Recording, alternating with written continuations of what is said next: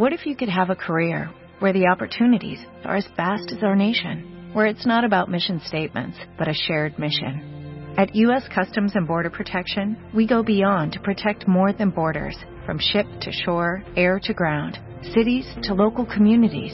CBP agents and officers are keeping people safe. Join U.S. Customs and Border Protection and go beyond for something far greater than yourself. Learn more at cbp.gov/careers. Go to the finish line, keep pushing, go to the line, keep pushing, go to the line. Avanti, Fer, avanti! I'm pushing, I'm pushing, don't worry.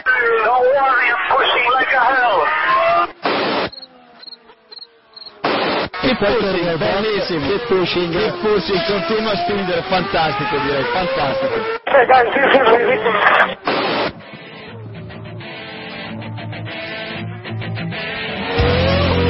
Comienza Keep Pushing, tu podcast de Fórmula 1.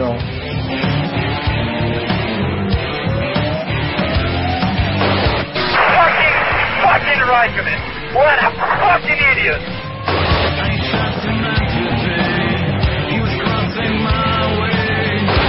Do you know how this is? This is fantastic.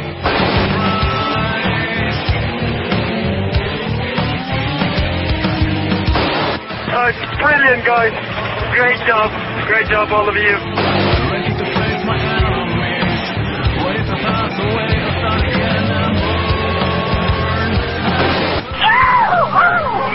We did it! We did it!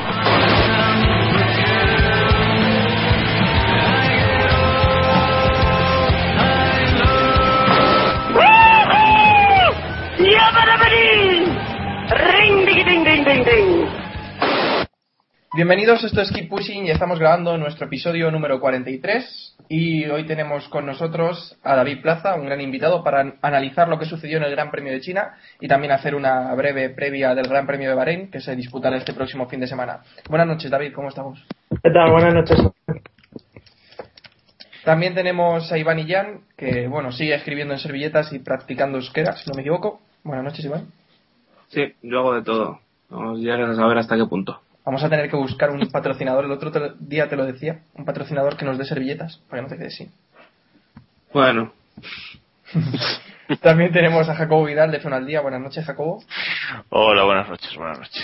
Buenas Ya, tardes. yo, yo, le, yo le proporciono las, las servilletas a Iván, tranquilos, no, Vale, vale. no pasa nada. Bien. Buenas tardes, buenos días y buenas madrugadas, David Sánchez de Castro de Sporju. ¿Qué tal? Buenas noches, días, tardes, madrugadas. Eh, iba a decir que a lo mejor el Chelsea nos puede dejar unas servilletas o tal, pero creo que va a estar muy liado con el tema Sauer. Que... en casa. Podemos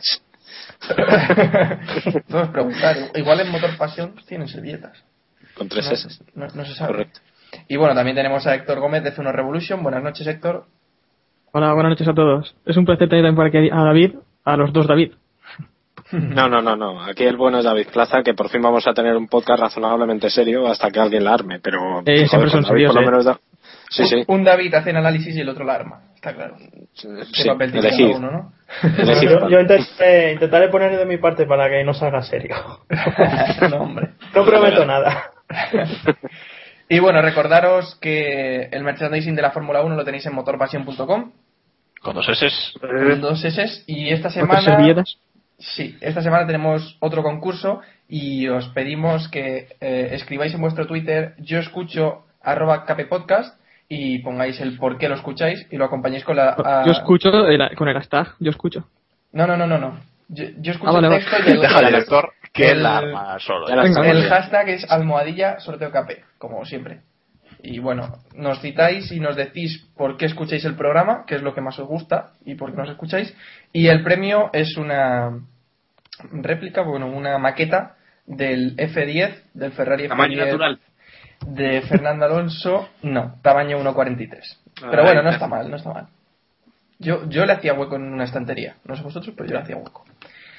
Así que nada, después de la promoción, de presentar a todo el equipo y demás, pasamos a resumir el Gran Premio de China y le preguntaría a David Plaza a ver si nos hace ahí una radiografía o un titular de lo que le pareció la carrera. Bueno, la verdad es que la carrera fue fantástica, ¿no? Estuvo, tuvo de todo, ¿no? Eh, mucha igualdad, mucha estrategia, eh, mucha calidad, como corresponde a una parrilla con, con tanto talento. Y, y bueno, eh, pues si tuviera que buscar un titular, quizá me iría a algo un poquito, quizá menos mm, habitual y pondría el Día de los Sospechosos. El día de los Y sospechosos. me, expli- me- me explico, sí, porque estoy seguro que no sabes de verdad. Eh, lo digo porque mm, fue un día en el que vimos cosas muy buenas de pilotos que, es- que últimamente están un poquito en duda, ¿no? Pues el mismo Rosberg, este principio de año ha sido bastante criticado y, y Grosjean también, que no había eh, completado prácticamente dos o tres vueltas en carrera hasta ahora. Hmm. Eh, Bruno Senna, que sigue confirmando que está bien, eh, muy bien en carrera incluso Massa llegó a hacer cosas buenas, ¿no? No es que rematara, no se puede decir que hiciera una buena carrera finalmente, pero por lo menos enseñó más cosas que hasta ahora, ¿no? Entonces, bueno, pues eh, yo me quedaría con ese titular. Pues sí, me gusta. Ahora que lo has explicado ya se entiende y la verdad es que tienes cierta, cierta razón. Eh, Jacobo, ¿a ti qué te pareció la carrera y no sé cómo la resumirías?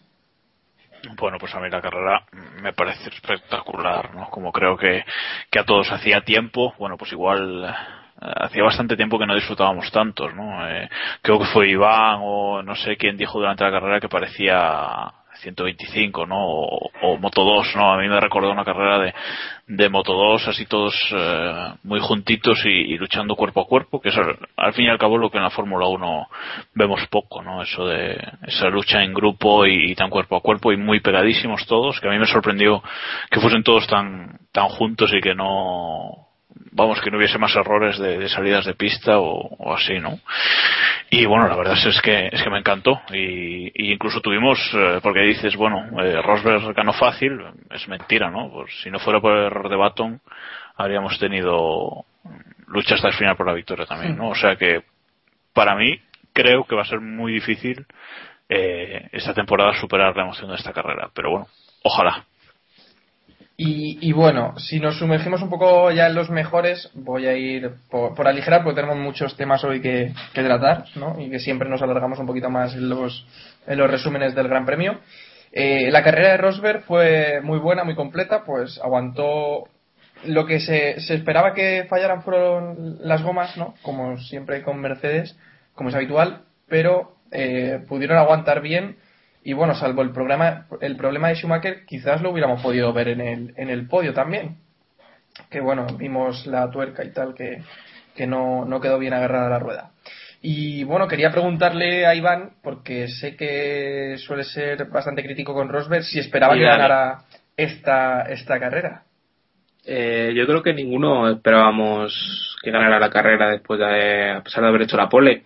Se daba por seguro que, que Mercedes iba a desfallecer, como en las últimas carreras, a las pocas vueltas iban a tener problemas de neumáticos, pero creo que la temperatura le, les echó una mano y, y obviamente, como has comentado, creo que Schumacher podía haber aspirado al podio perfectamente y es una pena no haber terminado de ver dónde, dónde podía haber pasado. Creo que es engañosa la victoria porque en el sentido de, de toda la diferencia que sacó a los rivales, eh, creo que todos tuvieron que lidiar con el tráfico y creo que sobre todo Baton tuvo ese problema a última hora en el, en el cambio de, neumáticos que, que le lastró las opciones de ir a por la victoria. Yo creo que podría haberla peleado al menos. A lo mejor era complicado que lo hubiera conseguido, pero bueno, haberle complicado un poco seguro. Yo creo que, que Baton sí que podía haber estado ahí, si no hubiera tenido el problema que tuvo. No sé qué opina David, y también sobre la carrera de, de Rosberg. Específica Pero yo- yo- en David, ¿eh? Vale, eh, David, David Sánchez, de caso. Ah, gracias. Eh, el- yo lo que quería ahon- ahondar en lo que ha comentado Iván de, de la diferencia, creo que donde más eh, ganó eh, Rosberg con respecto a los de atrás fue en el momento en el que Kimi estuvo segundo. En ese momento, al final, más o menos en torno a los tres cuartos de carrera, en el que ya no tenía gomas y hizo el Kimi tren, eh, para que nos entendamos, y, y- el resto se quedaron detrás y fue cuando ya las diferencias eh, se juntaron mucho del segundo hacia atrás y en cambio Rosberg tiró y, y no había que lo cogiera, ¿no? Por otro lado, lo de Baton, eh, yo creo que sí hubiera llegado. Otra cosa es que lo hubiera podido adelantar como siempre, pero pero yo creo que hubiera hubiera podido y, y yo era uno de los que creía firmemente que Rosberg no iba a ganar. Eh, me sorprendió mucho sobre todo la consistencia de, de los neumáticos porque no esperaba, pero vamos, ni de lejos que aguantaran tantísimo, sobre todo por lo que vimos en Australia y, bueno, sobre todo en Australia, porque en Malasia con el tema de la lluvia y tal se, se diluye un poco, pero mm, la verdad es que Rosberg lo, lo supo hacer muy bien y, y no hubo no hubo más. Como Iván, yo también opino que esto es un poco engañoso. Eh, no creo que Rosberg eh, tuviera tanta superioridad para sacarle lo que, lo que le sacó a sus rivales. Pero bueno, ya hemos explicado lo que ha pasado y creo que es muy buena noticia que por fin se haya demostrado que, está ahí. O sea, que no sé, Héctor, ¿qué opina? Yo es que era también de los que pensaba que, Mercedes era DRS DAC ¿no? y, poco más. Eh, que en cuanto a los demás equipos fueran copiando la idea, iban a alcanzarles y iban a dejarle muy atrás. Pero también comentaba la semana pasada que es que eh, difícilmente veíamos a Mercedes entrar ni siquiera en los puntos. Porque es que con ese ritmo de carrera era imposible eh, pensar, pensar en esto. Todos confiamos en ellos para la pole, pero es que en carrera la verdad es que ha sido impresionante. Y yo lo que quería preguntaros es si, si creéis que realmente sí que ha mejorado eh, Mercedes o solo ha sido por el cambio de temperatura, que aquí sí que ha sido bastante más baja. Yo creo que se, se alinearon los planetas, que se suele decir, ¿no? Para que, que Rosberg también consiguiera, consiguiera la victoria. Consiguió la pole, pero bueno, luego la carrera pues siempre es otra, otra historia y, bueno, los, el problema de Batón en el pit stop, el problema de, de Schumacher también con, con la rueda y, y, y, bueno, luego Hamilton que estuvo también en tráfico gran parte del Gran Premio, al igual que, que el problema de gomas de Vettel, le ayudaron a ganar la carrera. Aunque pero, quizás... a ver, pero a ver, tampoco, tampoco le quitemos mérito. No, hombre, no, ni- no, no, un o sea, carrerón, el- o sea, no le quito ningún mérito. el- el- el- es cierto que la temperatura en pista le haya ayudado y seguramente en, en Bahrein volveremos a ver a los, a los Mercedes totalmente desdibujados en, en Pero carrera. tan ¿no? atrás, Jacobo, seguro Ojo, que no. tan atrás. Yo creo que no, ¿eh? No, a ver, no, no, a ver. eh, yo no estoy diciendo que vayan a quedar fuera de los puntos, pero que, Cuartos, quintos, terceros. Sí, o sea, van, van a ser otra vez el tercer equipo, digamos, o una cosa así, no van a estar como aquí. Pero por ellos han mejorado, está claro que han mejorado, que ha mejorado su rendimiento claramente. Y, y Rosberg hizo una carrera perfecta sin, eh, sin errores Hmm. y que es lo que le echa- lo que le achacábamos siempre, ¿no? Yo personalmente siempre he dicho que, que Rosberg la caga en el momento, en el momento de la verdad y por eso hasta ahora nunca, nunca le ha ido bien, pero eh, este fin de semana eh, lo hizo perfecto y, y ya está, y ganó la carrera. Y yo dudo que, que Baton sin el error eh, hubiese ganado la carrera, le hubiese ganado la carrera, ¿no? Como dice, como dice David, eh, hubiese llegado, pero de ahí a pasarlo ya veríamos. Eh, Baton creo que perdió cerca de unos 5 o 6 segundos en, en el, en el error. Así que Por eso Sí, tampoco. quedó su- a- a- hubiera vuelto, creo, unos 12, 17 ¿no? segundos. Unos 17 segundos creo que hubiera vuelto, más o menos, y quedaban cerca de 17 vueltas o así en la última parada. Así que debería sacar un segundo por vuelta. No sé si hubiera sido suficiente. Y luego, además, adelantar, que hubiera sido complicado. A ver, Eh, yo también quería dar, quería dar mi titular de la carrera, sí. eh, ya, que, ya que me lo había currado. Las flechas de plata dan en la diana. Mira, No, no. Sí. No, no, no, no, Yo- también eh, un dato, y es que en las últimas seis carreras de esta, eh, que llevamos en la Fórmula 1, hemos tenido seis campeones diferentes, seis ganadores diferentes de, eh, en las carreras, y, y ya me callo, ya me callo. Bueno, ¿Algo más? ¿Un apunte más? ¿Algún apunte más? Pues. Que es Samuel a ver nos, nos cuenta. Yo estaba, estaba de acuerdo con No, no, Iván. que era, que era por, por parar, hombre. A ver si. No sé si, no sé si leísteis a Iván en Twitter que decía, en estos momentos Baton está ganando la carrera, cuando paró en boxes. Pero, sinceramente, Antes, antes. Sí, sí, bueno, un poco antes. Si alguien podía ganar esta carrera fuera de Rosberg, era, era sin duda, sin duda Baton. Así que, al final no lo consiguió. Y otra, otra de las sorpresas de este Gran Premio, aparte de la victoria de Rosberg, fue la buena actuación de Williams, ¿no? Que quedaron por delante de Ferrari los dos pilotos. Ahí hubo un poco de lucha entre Maldonado y Alonso al más puro estilo del Gran Premio de Australia. Y no sé qué os pareció la carrera de Williams. Si van a ser uno de los abonados a los puntos que van a estar ahí seguro. Eh, no sé, Iván, ¿qué te pareció la carrera de Williams? Bien, bastante bien. Es lo que veníamos reclamando durante las últimas carreras. Habían logrado buenos resultados en, en, en las carreras anteriores, pero siempre aislados, siempre con errores de, de uno u otro piloto y creo que era lo que veníamos reclamando, una carrera en la que hicieran lo suyo, aunque fuera, yo creo que tenían menos potencial que otras carreras, pero bueno, es el mejor resultado del equipo desde 2010, así que creo que se por el buen camino, a pesar de que, como comentaba y bien preveía Jacobo el sábado, hubo un poco de lío en la salida, ¿verdad? no, yo. eh, mira, uno de los mayores de los mayores defensores de Bruno Sena, de otro podcast rival o amigo, como queráis llamarlo, eh, este fin de semana me ha acabado dando la razón. Dice, llevamos tres salidas este año y tres salidas en las que Bruno Sena ha tenido incidentes. Tenga él o no la culpa. Pero, y ojo que clavó, que clavó los frenos. O sea, si no llega a clavar y a bloquear la A ver, pero es que, pero es que fue, lo que dijo, fue, lo que dijo, fue lo que dijo Iván antes de la salida. Sale con neumáticos duros. Pues ya está, es que no hay más que decir. Es que ya la va a liar en la primera curva. Bueno, por suerte no la lío mucho, solo tocó un poquito por detrás. ¿A quién fue? ¿Eh? A Masa, ¿no? A Masa. A Masa. Hay, hay, cariño, hay cariño ahí. Sí, sí. Y, y bueno, la opinión de, de, David Plaza sobre la carrera de Williams, ¿crees que, que, van a ser ahí uno de los que estén seguros en los puntos cada carrera o que al menos puedan estar por delante de Force India? Por rendimiento, ahora mismo sin duda están por delante de Force India en cuanto a, a coche se refiere y tienen un pequeño problema, ¿no? Es que en calificación les está pasando lo que a muchos equipos no son capaces de sacar el 100% del coche, pero su ritmo de carrera es muy, muy bueno, ¿no? Entonces, pues eso les está viniendo muy bien. Eh, Bruno, además, a mí me está sorprendiendo por una cosa. Eh, es cierto que tiene bastantes limitaciones, la, las salidas es una, ya lo habéis comentado, y, y la otra es que mm, le cuesta sacar eh, velocidad al coche a una vuelta, ¿no? Eso más que Pastor este año.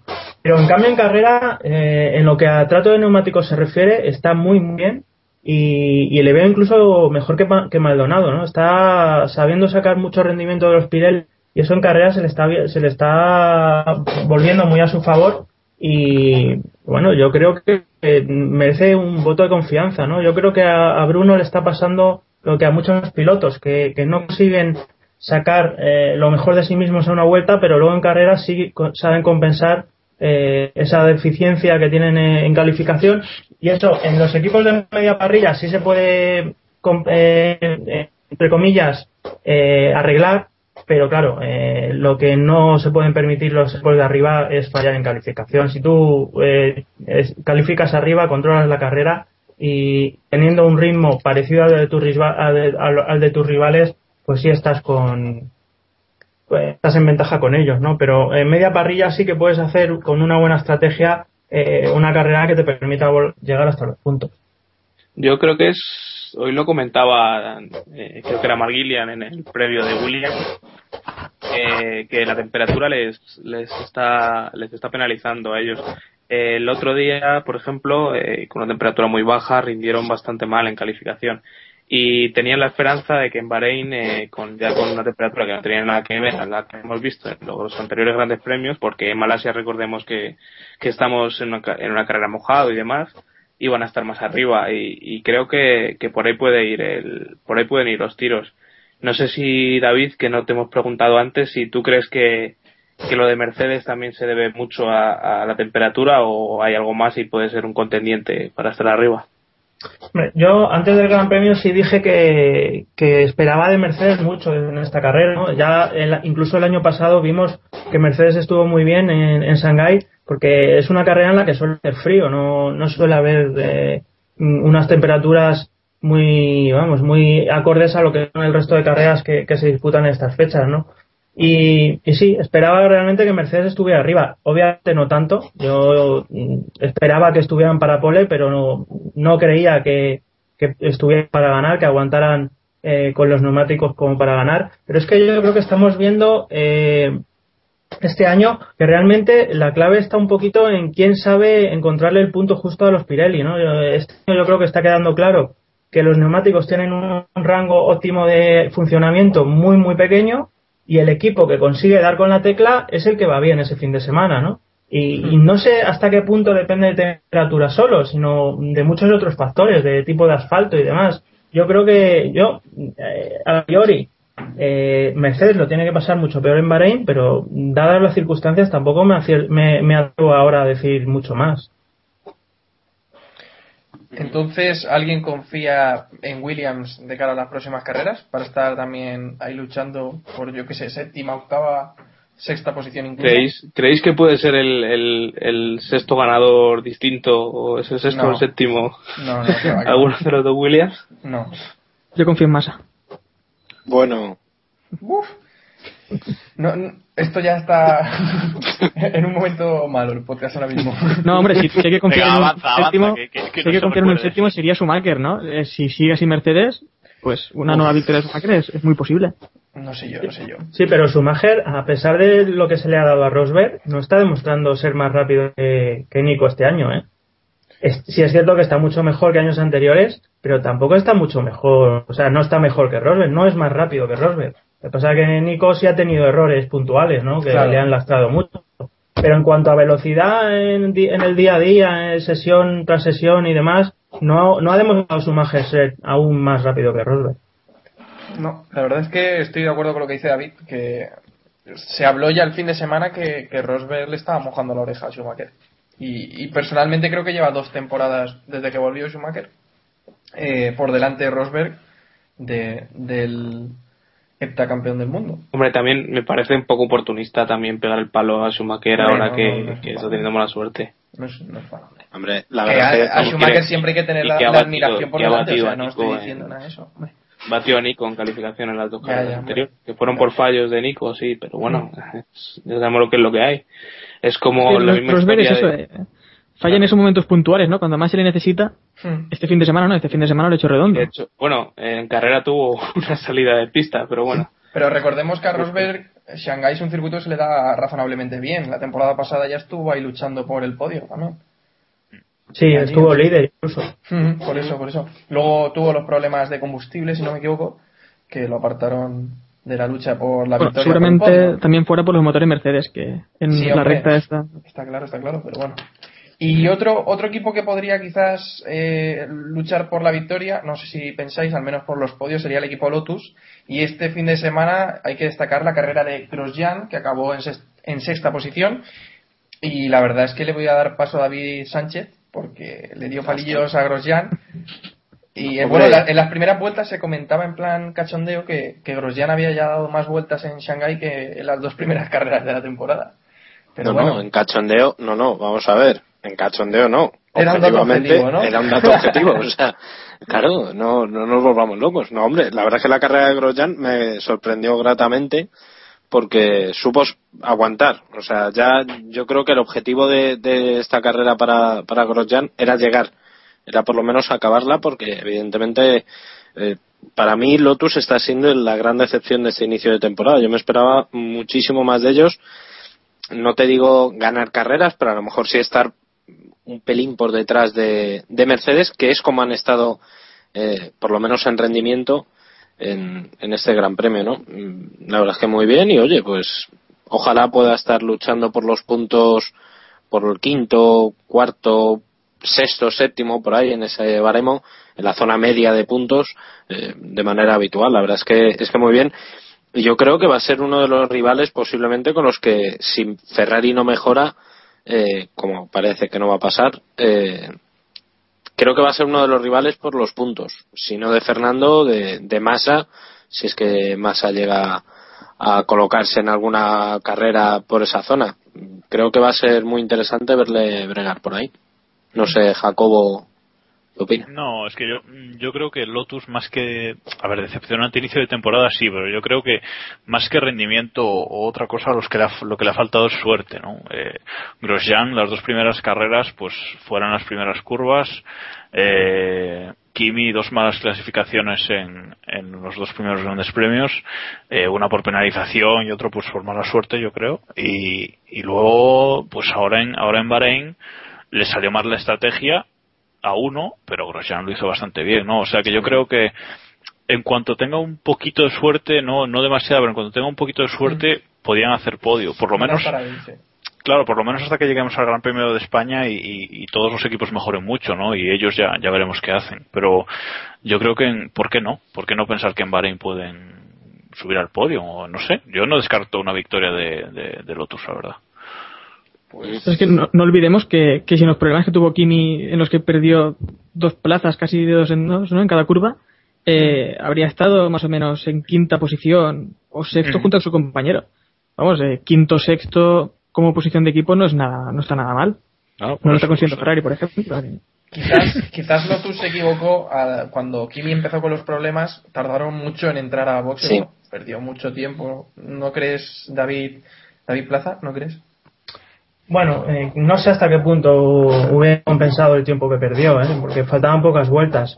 Pero sí es cierto que, que yo veo al otro como uno de esos equipos que si los detalles estos que hemos comentado se ponen de su parte, es aspirante podio clarísimamente, ¿no? Eh, tiene, de hecho, yo creo que hasta este Gran Premio, hasta antes de que se celebrara, eh, muchos pondríamos a Lotus por delante de Mercedes en, en, en las carreras, ¿no? Porque Exactamente, ¿no? Eh, entonces, eh, yo, en cuanto al otro, sí había, quería comentar una cosa, y es que me gustó mucho de Grosjean eh, el hecho de que sufriera mm, básicamente el mismo problema que, que Kimi, pero supo rehacerse y ganar posiciones al final de carrera. Eh, él llegó a, a sufrir el desfallecimiento de los neumáticos incluso antes que Kimi, pero, pero Raikkonen también es cierto que cuando tuvo el, el error eh, se metió en la zona sucia y eso le penalizó muchísimo. Venía el grupo por detrás y le pasaron como aviones, ¿no? Pero, pero eh, Grosjean se supo rehacer y, y al final sacó un buen resultado. Ganó, me parece, dos o tres plazas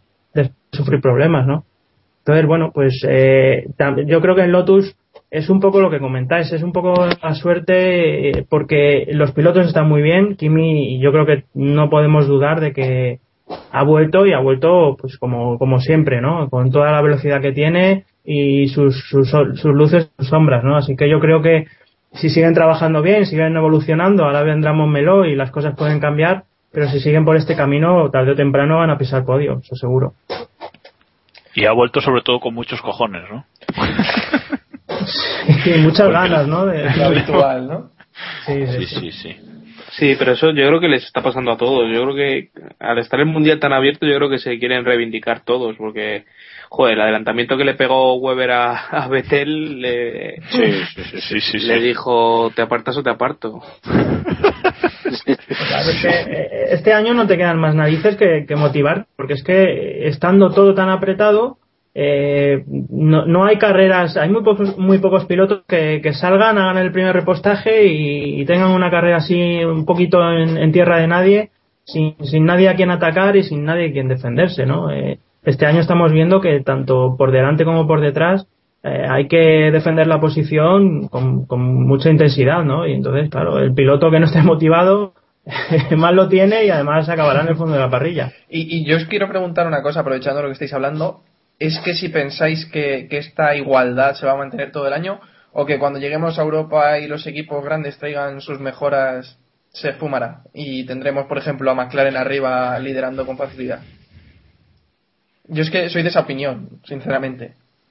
No sé qué pensáis. Hombre, yo, los yo demás. no, yo no- yo no lo creo. A ver si si un equipo no ha conseguido a principio de temporada dar con algo con algo especial como Red Bull el año pasado con los escapes por ejemplo o, lo de Brown en 2009 si un equipo no arranca la temporada ya con algo así nuevo y con mucha ventaja yo creo que por por muchos test de Mugello que tengamos nunca nunca vamos a ver una cosa así eh, vamos, no lo creo para nada. Sí van a mejorar unos más que otros, está claro, pero yo no creo que, una mejora de uno sea de seis décimas y la del otro sea de, no sé, de cero. No sé, es que no creo que, que, haya, que haya grandes diferencias con esos test. Van a mejorar y quien, quien acierte pues va a dar un paso adelante, pero yo creo que la igualdad va a seguir. O sea, lo, lo creo y lo espero. David Sánchez. No, yo estoy muy en la línea de Jacobo. Es que daos cuenta de la, la igualdad extrema que hay en, en. Yo, vamos, no recuerdo un campeonato en el que, por ejemplo, en la Q2, entre el primero y el undécimo, eh, había dos décimas. Es espectacular. O sea, el- en la Q2, para quien no lo recuerde, el mejor tiempo fue para Mark Webber y Sebastián Vettel que hizo un décimo, se quedó solo dos décimas por detrás. Es que estamos hablando de un, de un abanico muy, muy pequeño. Entonces, yo creo que quien mejore, a poco que mejore, va a subir a lo mejor dos, tres posiciones, por lo menos en parrilla.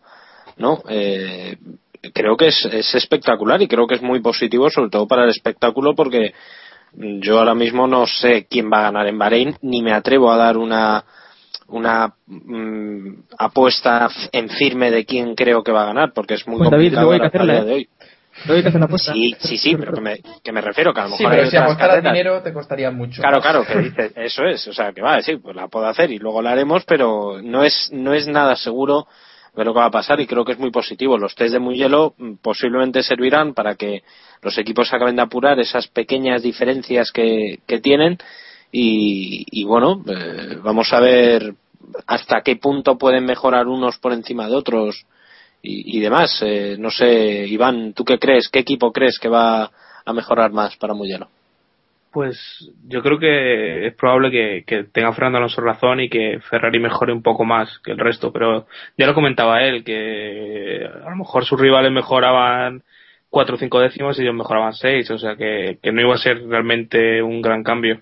Lo que sí tengo claro es que eh, si aciertas con, con el paso de la evolución y puedes destacarte, o sea, ya dejas de, de salir en tráfico, tan en tráfico en las paradas, tienes más, o sea, es un una pequeña mejora que, que te supone mucho de cara a la carrera, porque, por ejemplo, el, viendo la calificación de, de Rosberg y lo fácil que corrió, eh, te das cuenta de que si calificar un dos puestos por delante te facilita muchísimo la carrera, porque tú cuentas con menos tráfico, eh, te tienes que pegar luego menos con los de la mitad del pelotón, que a lo mejor Que se lo digan a Vettel, vamos.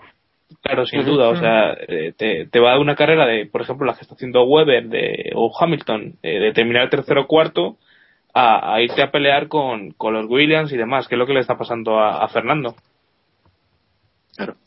Yo, yo sobre las evoluciones sí apuntaría una cosa, y es que de momento el único que está corriendo con el conducto este tan especial eh, que tiene Mercedes, eh, o sea, es el propio Mercedes, ¿no? Eh, es algo que en clasificación a ellos les da un extra importante, que obviamente no les da en carrera porque el DRS se utiliza solo en determinados puntos y en determinadas situaciones, pero cuando lo vayan metiendo el resto de equipos, quizá Mercedes sí que lo vaya a pasar peor.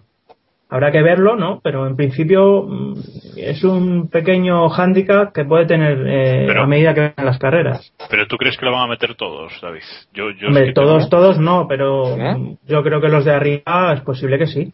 Ferrari parece ser que ya lo está, ya lo está Sí, hay una implementando y, hay una foto por ahí de que sí. se ve un tubito, ¿no? y no creo que Red Bull y McLaren tarden mucho tampoco en, en hacerlo.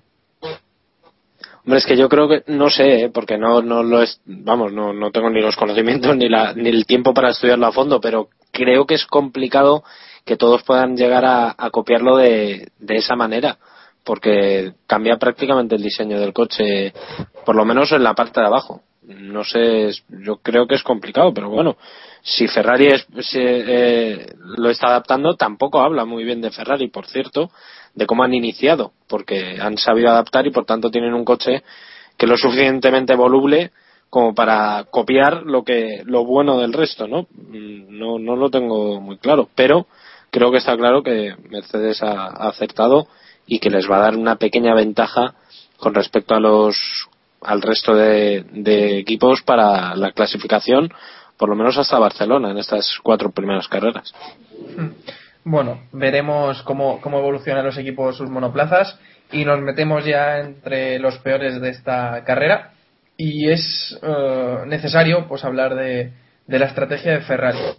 Se quejó Alonso después de- del Gran Premio de que había dado 56 vueltas creo que fueron la carrera. eh, con- 58. 58, ¿no? Con tráfico y, y no sé qué pensáis de la estrategia que, que- decíamos eh, esta temporada que había empezado bien Ferrari en este aspecto que, eh, habían trabajado y bueno las paradas en boxes han sido las mejores de esta temporada como ha dicho bueno como comentaba Iván en un artículo en F1 al día. Y no sé qué opina Jacobo sobre la estrategia que siguió Ferrari en, en China. Hombre, yo no creo que la estrategia eh, fuese mala ni que ni que Ferrari esté pecando de mala estrategia este año, o sea, ni, ni mucho menos. Eh, lo que pasa es que Fernando se quejó porque estuvo toda la carrera en tráfico, pero es que eso le pasó a él y le pasó a muchos, ¿no? O sea que mm, yo no creo que sea, que sea para tanto esto. Eh, de hecho, mm, no sé quién lo puso también en Twitter, lo leía hoy. Eh, Hamilton salió justo por delante de Alonso en la, en la última parada, creo, y él acabó tercero. O sea que tan mal la estrategia no no funcionaría, no, no sería. Y también hay que tener en cuenta el error que tuvo Alonso. Seguía... Sí, sí eso fue fundamental. Pero es, que aparte, pero es que aparte del error, es el, es el coche en sí. O sea, si tú, si tú sales, estás luchando, pues, por ejemplo, con Hamilton por la tercera plaza y él consigue llegar a esa plaza y tú, y, tú te quedas eh, noveno, pues está claro que entre la salida y el coche, pues no, no, no puedes. Entonces, yo en ese sentido no creo que la estrategia de, de, Ferrari, de Ferrari fuera, fuera mala, simplemente que, pues, con, cuando tienes un mal coche todas las estrategias son malas, ¿no? David. Pero bueno, es que. Eh, Vale. Bueno, sí, sí, David. dale, Héctor, dale. Luego- Es que eh, también, Jacobo, fíjate que los equipos, los eh, rivales inmediatos de Ferrari fueron a dos paradas. De los 10 primeros equipos, creo que el único que fue a tres paradas fue el equipo McLaren. Eh, y todos esos equipos superaron a Ferrari y realmente en ritmo de carrera tal vez hubieran podido estar por delante. Entonces, no sé, eh, yo sí que creo que la estrategia de dos paradas les hubiera, les hubiera ido mejor, pero claro, la palabra ahora también es muy fácil. No sé qué es lo que opina David. A ver, es que el problema que tenemos este año es un poco lo que hemos comentado antes, ¿no? Hay tanta igualdad que ya no, ya no tienes tanto margen como tenías en años anteriores, en los que si tú conseguías alargar el steam lo suficiente, salías luego con- sin tráfico, ¿no? Y podías rodar con pista libre. Este año, eh, si no tienes la posición que, por ejemplo, tuvo Rosberg, que además de salir delante, tuvo la ventaja de que pudo alargar su, su steam más resto, eh, porque los neumáticos realmente rendían lo suficiente, pues eh, bueno, pues eh, si no es así, hagas lo que hagas, vas a, vas a salir en tráfico. Entonces, eh, si no, mm, es- si no- si el rendimiento que tú le sacas a los neumáticos no te permite ser tan flexible con la estrategia, pues estás un poco vendido, ¿no? Y dependes un poquito de, las circunstancias de cada momento. Pero es que hay veces que no puedes decidir quedarte en pista o, o- parar un poquito antes de tiempo, porque los neumáticos no te, no, no te dejan, ¿no? Entonces, eh, es un poco el problema. Eh, muchos pilotos tuvieron tráfico, muchísimos pilotos. Y realmente no se puede decir que tuvieran una mala estrategia. Lo que pasa que, claro, hay veces que tampoco tienes margen para hacer otra cosa. ¿Y el resto, el otro David? No, bueno, yo creo que eh, es que no creo. Estoy en la- muy en la línea de la que habláis. No, para mí no fue una mala estrategia especialmente mala de, de Ferrari. Eh, más que nada porque el error de Alonso eh, así fue- es que fue la clave. No, no, no hay no, no podemos obviarlo, porque para mí fue clave sobre todo por el momento en el que lo cometió, ¿no? Cuando estaba luchando con, con Pérez eh, y con Maldonado. Pero bueno, en general, es que si no tienes un coche en, una, en un circuito donde lo fundamental es velocidad, punta y tracción, que es justo lo que le falta a Fernando, eh, es que no hay, no hay de dónde sacar. Para mí mucho hizo, sinceramente. Y bueno, otra de las cosas que, que falló en esta carrera, bueno, iba a hacer el chiste del freelance de la tuerca de Shumi, ¿no? Que luego también se pasó por el pit stop de Baton. Sí, ya lo he hecho. chistes que haces. Eh, yo ya lo he dicho varias veces, pero es que me está decepcionando porque tenía unas expectativas muy muy altas del equipo y es, es el equipo Caterham. No sé. Ah, creía que ibas a decir Sergio Pérez. No, no, hombre, no. Basta. Te tienes guardada, ¿eh? La de Sergio Pérez, David. Kobayashi, le- esta vez te puede meter con Kobayashi. No, no, hombre. Eh, hablaba del equipo, del equipo Caterham, que nosotros hemos bautizado como Caterham, Caterham o como queramos. Y es que eh, Kovalainen tuvo muchos problemas y acabó en última posición, mientras que, que eh, eh, Petrov fue decimoctavo, que bueno, delante de los Marussia y de los, y de los HRT.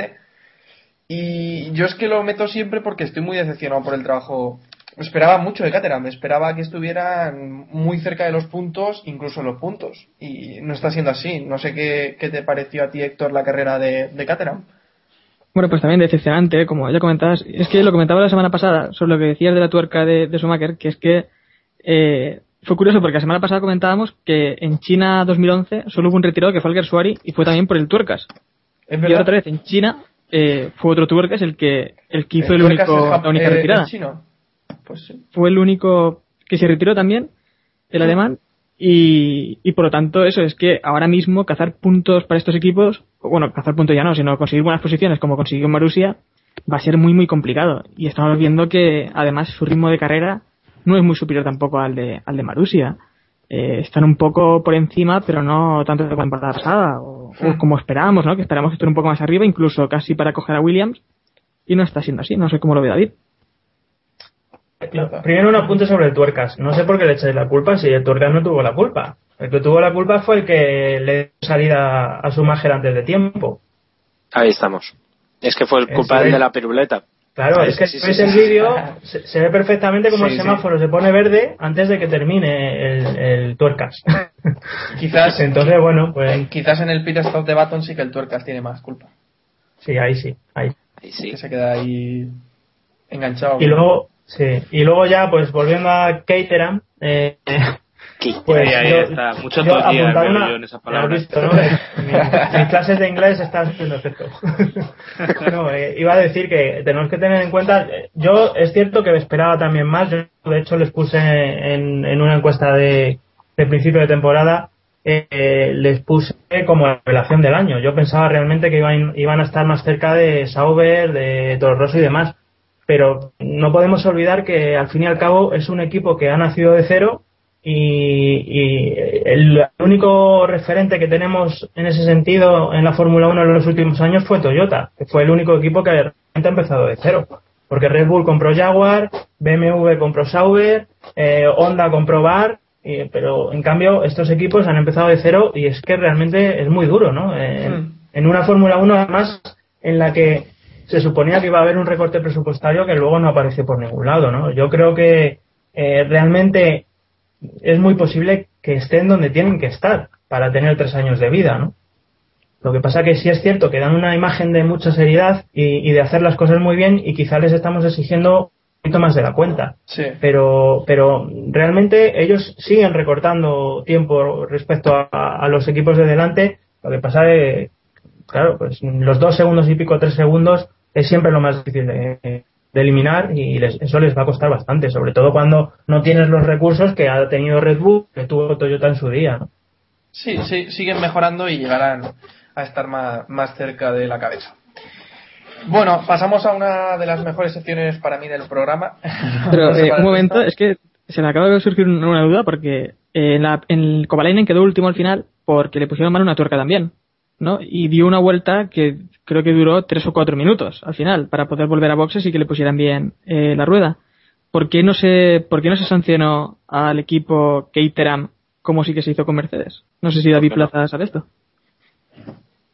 No, realmente no, la verdad es que no estuve muy al tanto de ese tema, no puedo decir, pero eh, lo que sí quería apuntar es que eh, hay una cosa que me está sorprendiendo mucho y es que Petrov está quedando muy por delante de Kovalainen, mm, no muy por delante, pero en sí en más ocasiones de las que yo pensaba y eso a mí me indica también eh, a pensar que quizá eh, no estamos viendo tampoco el, potencial que Caterham puede, puede dar. Seguramente cuando Kovalainen consiga eh, poner todo un poquito más en su sitio, el coche sea más rápido y pueda ofrecer más, más rendimiento. Porque bueno, yo no sé qué pensáis, pero en mi opinión, Kovalainen es muchísimo mejor piloto que Petrov en todos los sentidos y de hecho es un piloto que ha demostrado, como Baton lo ha hecho años atrás, que, que, que está teniendo una progresión enorme y que no tiene nada que ver con el piloto que, eh, que vimos en Renault y con el que vimos en McLaren. Pero nada que ver. Sí, aquí lo hemos hablado Sin bastante. duda, ¿eh? Sin duda, yo mucho- creo que Sí, el, dale, año pero- el año pasado le ya lo dijimos, ¿no? Que había hecho uno de los pilotos que mejor temporada había hecho, ¿no? Pero bueno, eh, hablando de la sanción que, que decía Héctor, eh, yo creo que Caterham tenía que haber sido sancionada también, pero también tenía que haber sido sancionada Lotus.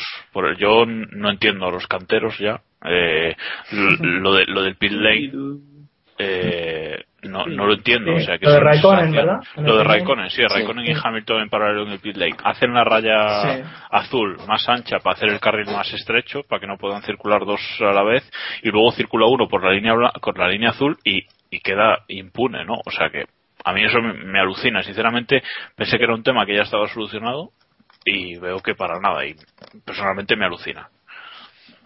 Vale, después del apunte de Jacobo ya sí que nos vamos directamente al mundialito de esta semana y, y dejo que David Plaza haga los honores. Recuerda, tres, tres puntos, dos puntos y un punto a los mejores pilotos de esta, de esta carrera. A ver, eh, pues eh, yo le daría los tres puntos a, a, Rosberg esta vez porque estuvo perfecto los, los, tres días, eh, especialmente sábado y domingo. dos puntos, pues posiblemente se los daría a Bruno Senna porque, bueno, por lo que he comentado antes, creo que le está cogiendo un punto al coche y a los neumáticos en, en carrera que merece la pena tenerlo en cuenta, ¿no? Y un punto, un punto, a ver, que piense, un punto um, lo daría a Weber. Casi, casi has clavado el mundialito que soy yo, pero bueno.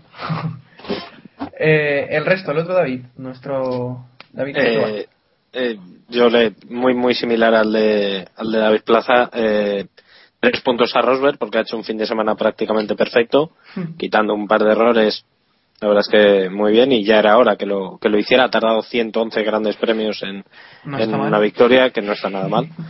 Eh, de momento, de momento mi, mi, o sea, llevo el 100% de grandes premios disputados, los llevo ganados. Eso no, cero, se, pues eso no se lo dices en la calle, Eso no se lo digo. Eh, que en la pista, él no me lo dice en la pista de cars. Anda que no, ya te diré. Eh, el caso, dos puntos para Weber, porque la verdad es que lo está haciendo muy bien este principio de temporada y la, eso de not bad for a second driver eh, igual lo tiene que empezar a decir Vettel, eh, porque en fin. Eh, y un punto, un punto, un punto, pues, pues se lo voy a dar a Grosjean porque me sorprendió gratamente verla ahí. Jacobo.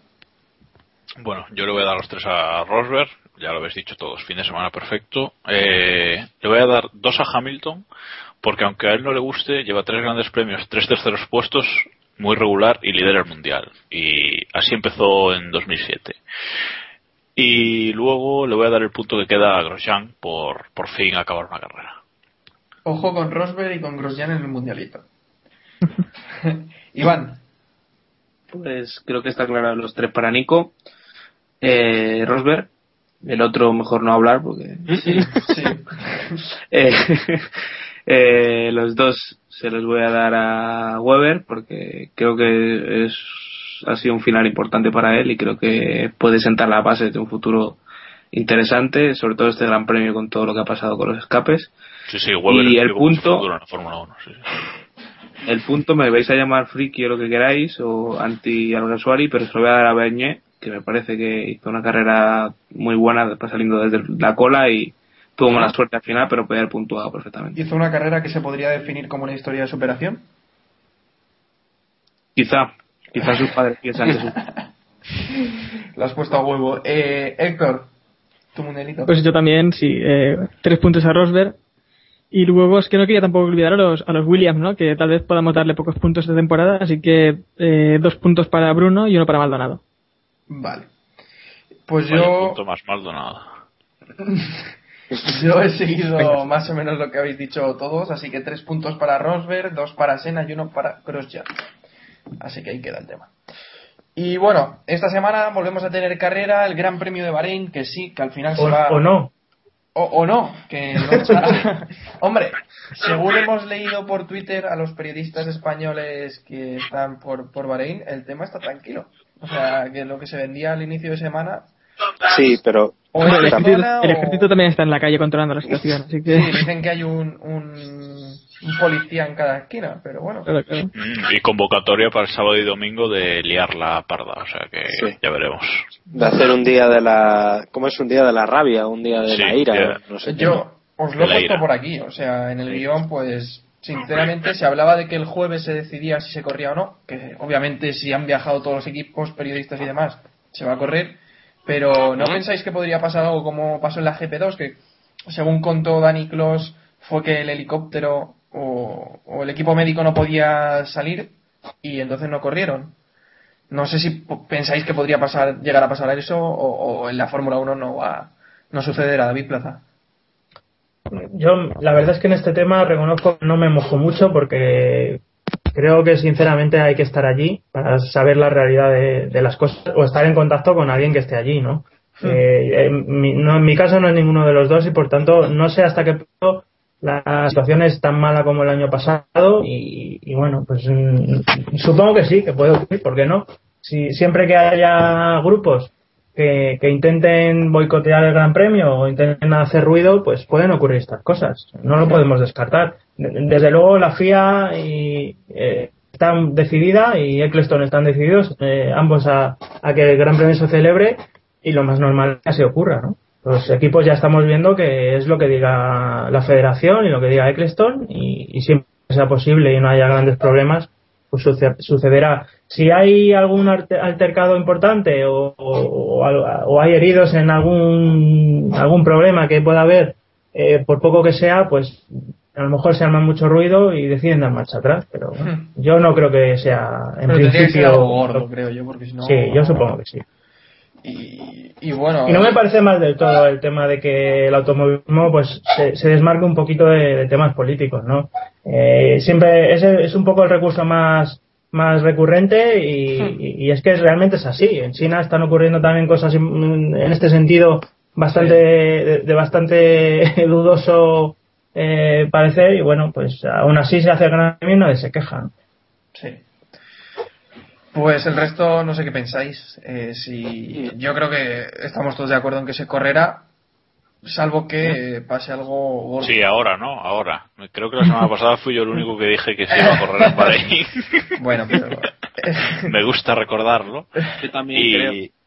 tú también, sí, pues puede ser. Eh, o sea que bueno, que parece que se va a correr. O sea, la intención de correr hay, que eso es lo, lo importante. a ver las Y luego, claro, luego si pasa algo, a ver si, si tienen misiles Claro. contra aviones o algo así y van a tirar el, el, el helicóptero médico, pues eso ya es, es otro tema, ¿no? Pero la cuestión es que, es que están allí y yo creo que van a correr y yo espero que, que se desarrolle todo con normalidad y vuelvan de allí, punto, y, y se acabó y, y hasta el año que viene seguramente que volveremos a estar con la misma historia, pero bueno, eh, como dice David, a mí me parece muy bien que se desmarquen del tema político. Nosotros tenemos una carrera allí, vamos a correr y si tal, solucionar la situación para el año que viene y no correr allí. Pero bueno, eso, eso es mucho hablar quizás. Mientras pongan el Ahí. dinero a Eccleston.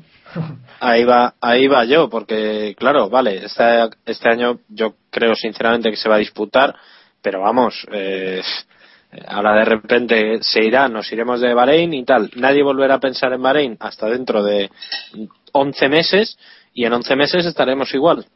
Es que esto llegará un momento en el que alguien deberá tomar una decisión de no ir a Bahrein o tomarse en serio lo de la alternativa de Qatar o, David, o cuando pasar de Bahrein y poniendo el mismo dinero que Bahrein, se habla. Vale, pero a lo mejor Bernie debería empezar a presionar a Qatar para decir, oye, si en Bahrein no podemos ir, nos dais vosotros la pasta, ¿sabes? Que Bernie también se mueva un poco, porque esto para los patrocinadores es demencial. O sea, yo pienso en Emilio Botín y, y- y digo, y, y yo ahora el año que viene voy a ir o no voy a ir y, ¿sabes? Es que no, no creo que sea, que sea fácil. Oye, mira, pero O sea, que, y, me han dicho que Argentina tiene mucho petróleo ahora, igual, igual tienen dinero. el- Pushing tampoco entra en Bueno, lo tienen, van a hacer, van a hacer una carrera. es verdad. es El verdad. urbano ya ese tan lo bonito que, se han montado. Sí, que lo Bueno, par de la plata. Pero confirmado no está, ¿eh? Bueno, No, lo dijo no, la no. propia presidenta, ¿no? Es- Esa, esa- o fue otra de las actuaciones de, Sí, sí. de Cristina, sí. Se le apareció Luego habrá que ver si se firma. No, pero vamos, sí. En fin. Ella dijo que sí, desde luego. Bueno, vamos, vamos a temas importantes de este gran premio. Eh, neumáticos, blandos y medios. Sí, lo de, lo de que se corra no era importante. ¿no? Claro, claro, eso, eso es secundario. Lo importante es que las gomas van a estar allí, ¿no? Y van a ser Sí, los sí. neumáticos. ¿Las de Pirelli también? Sí, también. Sí, buen dato. Que van a ser los blandos y los medios. Luego queréis que diga bien los horarios, es que así no se puede. Hombre, Bueno, pasamos de los horarios y total. da igual. Encende la tele todo el día, ¿no? Antena 3, nitro y ya está. Venga, céntrate, me vuelve. Si no, no pasa nada. Ya Yo puedo, yo David. David Sánchez de Castro luego les, les da los resultados y ya está. Claro, ya está. Bueno, Para eso estamos. cuarta vez que se intenta decir neumáticos blandos y medios llevará Pirelli. Eh, no sé yo las altas temperaturas cómo van a ir con estas gomas. Desde luego, Mercedes no aprueba estos neumáticos, que se diría, ¿no? Y el DRS, corregidme, no está confirmado. No, todavía no. No está Sí, sí confirmado. está, sí está. Pero bueno, sí está. eh, Chevy ha dicho en la recta de meta, ¿no? ¿Recta de meta? Sí, recuerdo. Claro. Vale, esta tarde no he estado leyendo el Si Twitter, así que si no. lo dice Chevy es como confirmado. o sea, Hombre, si lo dice Chevy... de la Rosa con, con poderle dar al DRS en la sí. Sí, porque no os he preguntado cuál es el recuerdo que se os viene a la mente con el Gran Premio de Bahrein, pero yo, a mí se me viene el vídeo de Karnapolski de las pasadas de, De la Rosa. No, per- perdona, las lijadas de Pedro. Sí, sí, sí. Pedro en lijas. Ese es el término correcto. Sí, efectivamente, esta semana lo estuve volviendo a ver y, y me partí. Mira, me gusta, ta- a mí me gusta tanto el Gran Premio de Bahrein que la imagen que se me viene a, a la mente es Robert Kubica con un teléfono dentro del coche. Sí, Ah, qué buena. Cierto, cierto. Yo tengo una, el, el- creo que fue en 2006, quizá, eh, que Fernando y, y Michael se jugaron la victoria en, salieron, saliendo del último del último pit stop los dos pegadísimos y hubo ahí un poco de, ¿Que de luego lucha la- abandonó? ¿O, fue- o eso fue.? ¿Fue este? No. no creo que terminaron primero y segundo Sí, Eh, sí, me suena que terminó en primer segundo, sí. Sí, pues- en 2005 entonces, a lo mejor cuando abandonó Schumacher. Sí, probable. No, claro, decía 2006 porque fue el año que al final se jugaron el título entre entre ambos y, y esa imagen sí, sí lo recuerdo. Pero vamos, eh, la verdad es que tenéis razón y que el Gran Premio de Bahrein tampoco nos, nos ha dado mucho, la verdad. No, la verdad, pues si nos, si nos a lo mejor también por, por ser de principio, ¿no? De, de año. No, es por ser un peñazo de Gran Sí, Premio. más uno, más uno. A mí no me gusta Mel-. Melbourne ha sido casi siempre en los últimos años primer gran premio y yo creo que estamos de acuerdo en que siempre nos ha gustado. Sí. Yo, sinceramente, es un circuito donde me gusta correr e- en el videojuego, pero que no me gusta de la carrera. O sea, que es un poco poco coherente, También pero fue, bueno. también fue la, la primera victoria de, de Alonso con Ferrari. Su primer- Sí. Y bueno, la meteo de, de- la meteo de Héctor, lo diré. Eh, ¿Qué clima vamos a tener? ¿Qué Tiene tiempo va a chungo hacer? esta Lo, lo preguntas en serio, ¿eh? Sí, sí, sí, lo pregunto totalmente en serio. Es muy complicado. Bueno, que llevo 3 de 3, ¿eh? Lo recuerdo ahí. Bueno, con esta Sí. 4 de 4. sí, tú cuentas como quieres, pero bueno. Hombre, llevo, tres, bueno, llevo 4 Eres, acertadas ya. eres como de, eres como de la Rosa, que lucha con Kovalainen y, y está a puntito de ganar a los a los Virgin y acabando medio minuto de ellos, pero bueno. Para lo de la rosa. Luego que, dos. luego querréis que venga. En fin, venga. Eh, tírale. La meteo. ¿Qué tiempo va a hacer? Pero, pero me lo preguntas en serio. Sí, sí, sí, lo digo totalmente en serio. Llueve, llueve mucho. Tormenta. Como llueve, como llueva. Como es. Que no Hombre, puede llueva, o sea, aquí. Si llueve dirá, no, llevo 4 de 4. Bueno, eh, información de servicio F1, eh, libres, esta semana sí que lo tengo preparado, así que el viernes a las 9 de la mañana. Silencio los- todos, por favor, silencio. el viernes a las 9 de la mañana los libres 1 en Nitro y a la 1 los libres 2. El ¿A la sábado una o a las dos? a la 1, a la 1. El sábado a las 10 de la mañana los libres 3. los libres 3 a las 10 de la mañana el sábado y a la 1 la sesión de clasificación. Así que tranquilos que no va a O sea, haber que muy pronto madrugar. eso, a la una. No va a haber que madrugar. Y el domingo, pues, horario habitual, horario europeo ya, a las 2 la carrera. y bueno, nos queda ya poco, así que vamos a ir haciendo la porra del Gran Premio de, de Bahrein. Le pido a David Plaza que empiece también, con el podio y el undécimo puesto. Si está caído. Ah, bueno, pues entonces le pido a Iván y ya. Al, al otro David, venga. Cuando vuelva. A David Sánchez de Castro, venga, dale. A ver. Aquí no se corta nada hoy, venga, todo sí. Eh, porra, es que no puedo. Eh, primero Hamilton, segundo, eh, yo qué sé, Schumacher y tercero. no sé. Muy, tío, estudiada. pero Lo veo. Sí, sí, sí. La tenías No, preparada. ver, en serio. Fuera de análisis exhaustivo, ¿eh? Totalmente. Eh, primero Hamilton, segundo Schumacher y tercero Baton. Y el undécimo, pues como, yo qué sé, Felipe Massa. Cago en la leche, que fastidiando la porra de los demás.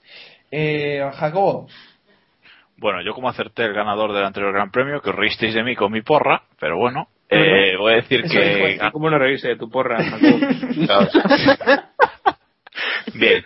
Eh, eso no me lo dices en la calle. Eh, voy a decir ganador Kimi Raikkonen. Le voy a poner segundo a. Me parece que esta semana también nos reímos de tu porra. Sí. Segundo aquí a. Primero a Kimi y segundo también. No, segundo a Nico Rosberg y tercero a Lewis Hamilton. Va a hacer su cuarto o tercer puesto. Y en el once voy a poner a Fernando Alonso, porque creo que los Ferrari aquí van a ir fatal. Ay, Iván y Jan. Eh, creo que va a dominar McLaren. Se va, no vamos a dejar de rollos extraños y vamos a ver un Gran normal y aburrido.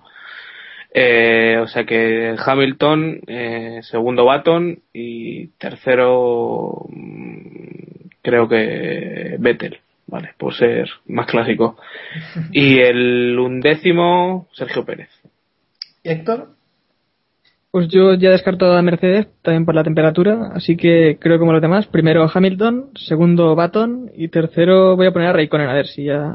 Bueno, y un décimo, eh, igual que ya ha dicho también David, pongo a Massa, que sería el único piloto sin puntos, ¿no? En 2012 aún, sin contar a los pequeños. Sí. Sois muy optimistas con Massa, ¿eh? Yo, no sé. Hombre, va mejorando, adelantó a Timo Glock en la clasificación. Bueno, bueno, que se quedó así segundos de Alonso final, ¿eh? Esta carrera tampoco está mal. Y bueno, ser, yo apuesto por Hamilton, ya le toca ganar un gran premio. Segundo, Vettel, que se va a resarcir de las malas carreras que ha tenido hasta ahora. Tercero, Rosberg. Y un décimo, sigo la opinión general, eh, Felipe Massa. Y bueno, si queréis podemos repasar algo así eh, de las noticias de la Fórmula 1 esta semana. Si queréis, claro. Si no queréis. Sí, dale, dale, vida. Eh, y os pregunto que qué debe hacer Red Bull con sus escapes. ¿Vettel o Weber? ¿Con quién os quedáis? De los dos. Eh, debe apostar por, por lo que mejor le venga a Red Bull, ¿no? Tampoco deben decidir. Eh, realmente creo que debe haber una configuración que mejore, que mejore el monoplaza. Eh, No sé si Vettel se sentirá más cómodo con una de las dos opciones o es que realmente no se siente cómodo con, con ninguna, que es también lo que, está, lo que parece que estamos viendo, y no se acostumbra a, a no tener un monoplaza como, como el año pasado, que, que tiene problemas por todos lados. Entonces, no sé, está complicada la cosa para, para Red Bull. ¿Y, y no pueden seguir cada uno con los escapes como quiera? Pregunto.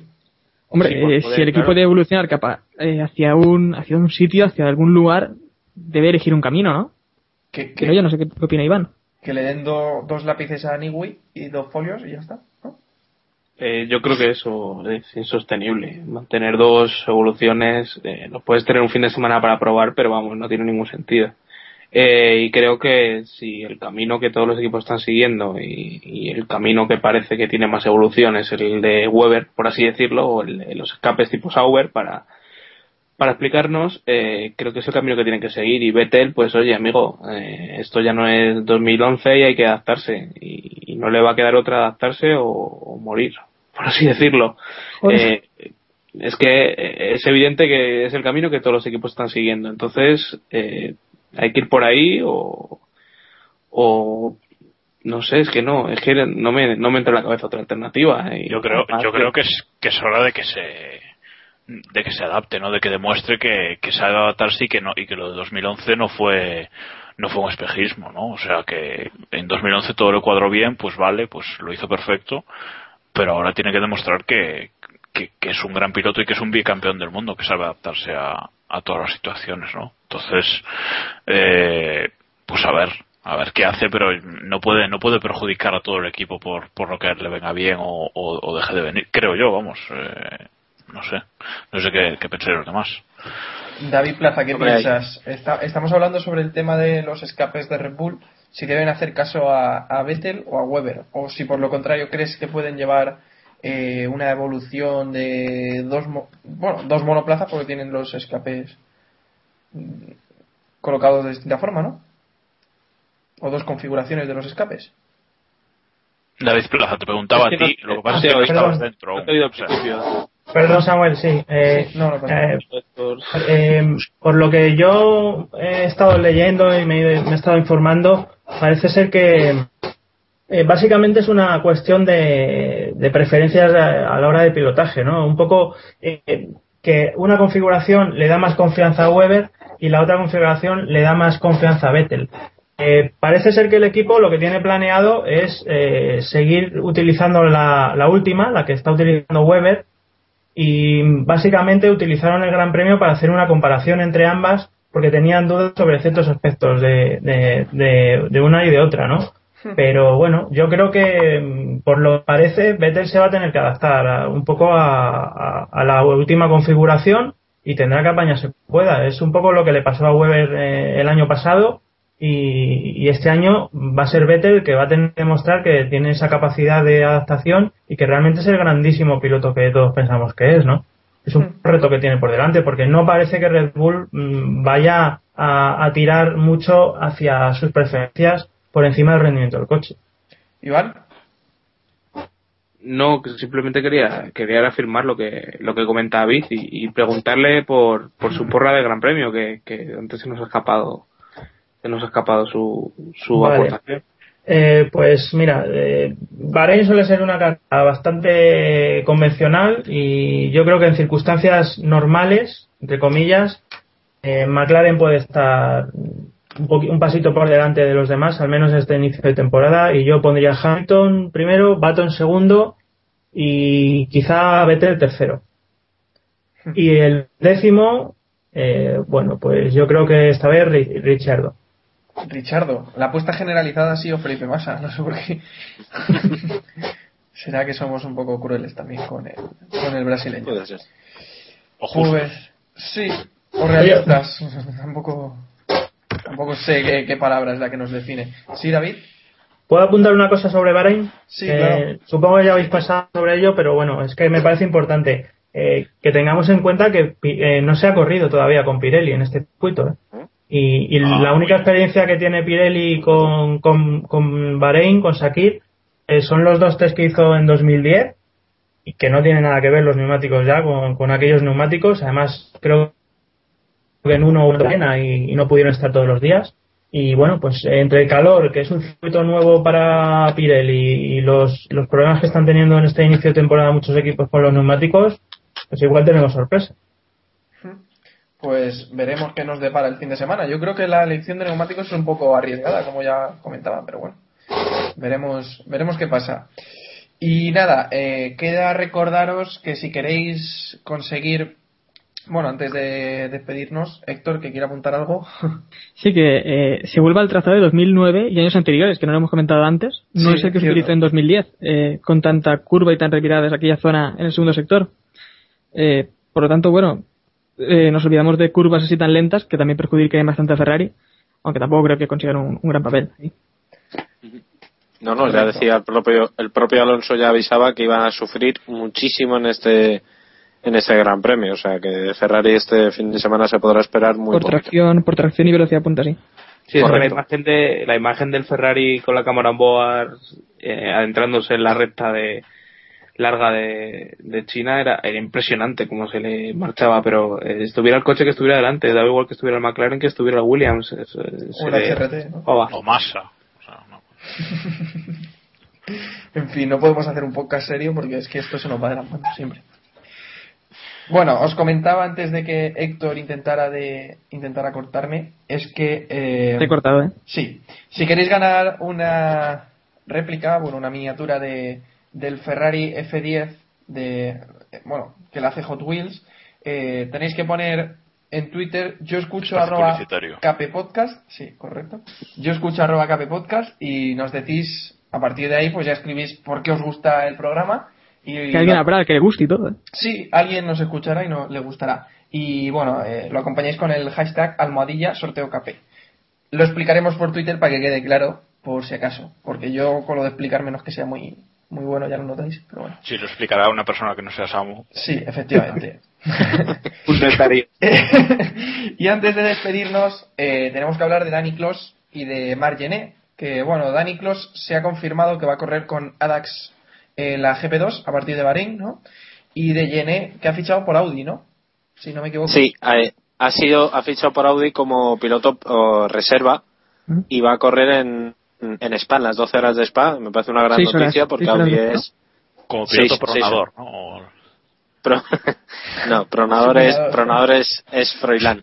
Eh, que eso, que Jenny va a ser piloto reserva, entonces la gran duda está en eh, si correrá en Le Mans o no. Todo hace indicar que no, pero bueno, es una gran noticia y va a pasar al, a su gran rival en los últimos años en la, en la resistencia, en las 24 horas de Le Mans, o sea que una gran noticia. Y lo de Dani Clos, pues que, que va a dejar el, de, de ser únicamente comentarista en Antena 3 y, y poco más y ser probador en HRT para, para subirse y competir en GP2 que, que es su labor. Pues sí, buena noticia. Jacobo, No, Iván, Iván quería decir algo antes. Ah, bueno, no, me deja a mí. Bueno, pues eh, no, yo digo que lo de Danny Cross, bueno, yo supongo que será solo pa- para esta carrera, después ya se verá, no, no sé, es la noticia que, que hay, vaya. Eh, en Bahrein van a correr dos carreras los GP2, o sea que no se sabe si será una, si serán las dos, bueno, ya, ya lo veremos. De todas formas, a mí no me parece buena noticia esto de, de que Dani corra en la GP2, más que nada porque para mí esto como que le quita opciones de correr eh, en Fórmula 1, incluso subirse los viernes en, al HRT, ¿no? Para, pues para yo creo que le puede quitar el óxido. Sí, pero es lo que te digo, si, se- si es para toda la- para lo que queda de temporada de GP2, es, para mí me parece malísimo. Si es para esta carrera o para dos carreras así, Mm. pues entonces bien, Vale, vale. porque se prepara para la Fórmula 1. Pero como no está la, la información, yo no tengo la información completa por ahora, no sé Iván si... Creo que es, creo que es Bahrein solo. Solo Bahrein, ¿no? y, y yo me sorprendería mucho que, que, que Klos no estuviera en, en Barcelona con el Los con libres. los- Eso es lo que yo digo, claro. Con- libres, vamos. de- Ojo, eh. Yo- todo de- Sí, sí, después de probar en después de probar en Mugello no, sé- no creo que HRT acuse diga que, que los titulares necesitan tiempo en pista y demás así que yo pues, me sorprendería bastante y ya empezaría a Para de- conocer el circuito, que Pedro no lo debe conocer. claro, claro. Llamadme loco, ¿no veis a, a Klos? Loco. Loco, sí. Vale. ¿No Loco. veis a Klos y a De La Rosa como pareja para Barcelona? No. ¿Corriendo? No. No, Corriendo, no, no. no. imposible. No. Imposible. Vale. En todo caso, Kartikeyan Close. Bueno, bueno. El que pone la pasta va primero, luego ya Claro, lo que claro, quede claro. para los demás. El, te- el tema es si la pone o no, si la está poniendo. Los indios no pagan. Recordemos, los indios no pagan. Si no la pone, que le cuente, que le cuente todo lo que pasa. Bueno, pues ahora ya sí que vamos a ir cerrando este episodio número 43. ¿No le vas a Eh, preguntar a, Jaco- a, a David qué tal la presentación del libro de Padre Resuari? O... Joder, Ah, pues pensaba se me que me iba a había pasado. Sois unos... Se me había pasado completamente, gracias por recordarlo, Iván. Que es por si es por si nuestros oyentes quieren comprar el libro y demás. Hay que dar información. Igual, podemos sortear el que le den a. No sé, ¿eh? A, a- a David. Eh, bueno, si No me lo... si David lo quiere leer, eh. David lo quiere leer. me lo- sí, sí. Si me lo mandan, eh, lo podremos sortear. Estoy, estoy esperando por si me oye la gente de Editorial Planeta. Sí, seguro que la pregunta seguro que yo me hago es, David, ¿le hiciste alguna pregunta? Yo sí. Yo le pregunté a le pregunté a al Gersuari padre delante de Carlos Sainz, que padre también, eh, que si que, que le recomendaría o que si cree que le puede pasar a Carlitos Sainz lo mismo que le pasó a Jaime Alguersuari hijo. Y me contestó, bueno, la verdad es que se fue bastante por las ramas y contestó que eso dependerá de Red Bull y que, y que bueno, que cree que es bueno que Carlitos Sainz esté, esté en la estructura Red Bull. Le dijo la- Carlos, la tu hijo puede ser un crack. Como el mío, ¿no? El, pa- el, eh, por cierto, el título, esto vamos a quitarle hierro a- al, al hombre eh, o culpa. El título no iba a ser ese. El título iba a ser eh, Padres, Hijos y Talento. Lo que pasa que la editorial Vende más Planeta así, está claro. exigió que exigió que le llamaran que lo llamaran así. O sea que y por cierto, como dato curioso, estaba también el padre de Álvaro Morata, el delantero del Real Madrid Castilla y, y iba a ir el futbolista, lo que pasa que no fue porque tenía algo mejor que hacer, que puede ser cualquier cosa. Oye, el padre de Massa no estaba, ¿no?